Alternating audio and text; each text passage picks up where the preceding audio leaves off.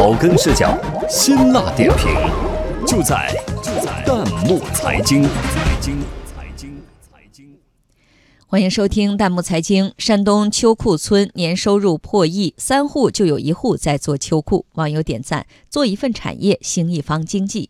有请值班编辑童亚涛、隋鹏。这几天，北方大部分地区出现降温，不少人已经把压箱底儿的秋裤拿出来穿上了。而在山东泰安，有一个村庄靠着生产秋裤，年收入上亿元，成为最新的网红。哦，它就是姚家坡村，也被称为秋裤村。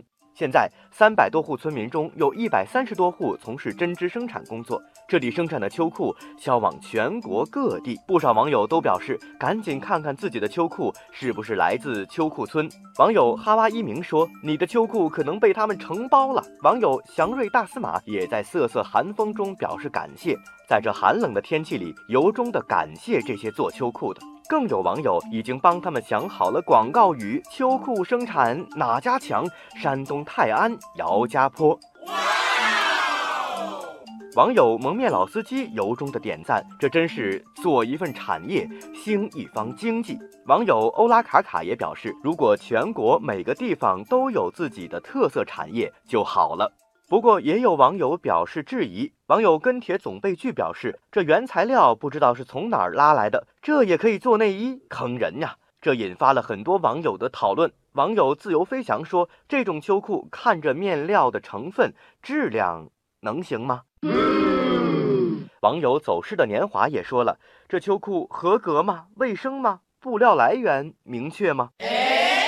面对质疑，秋裤村村支书石希军出来说话了：“你放心，我们的布都是正经的好布，都来自浙江湖州，都是大服装厂收来的正规面料。”不过，也有网友说，秋裤村的产量虽然大，但是缺少品牌。网友见证奇迹说：“比起销售额，我更关心的是利润能有多少。”网友曾祥文就总结说：“全部是个体家庭在做，市场在别人手里，面对的市场规模越大，越没有话语权。”网友薛明月更是直呼：“品牌呀，品牌！”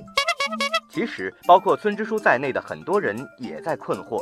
现在村里的小成衣制作没有自己的品牌，难以形成大规模。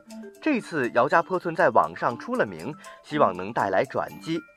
村支书石希军打算下一步集合村里纺织大户，统一接单出货，并纳入电商体系。对此，我们也想说，希望姚家坡村可以利用好这次成为网红村的契机，不止把量做大，更要把质做优，做出品牌。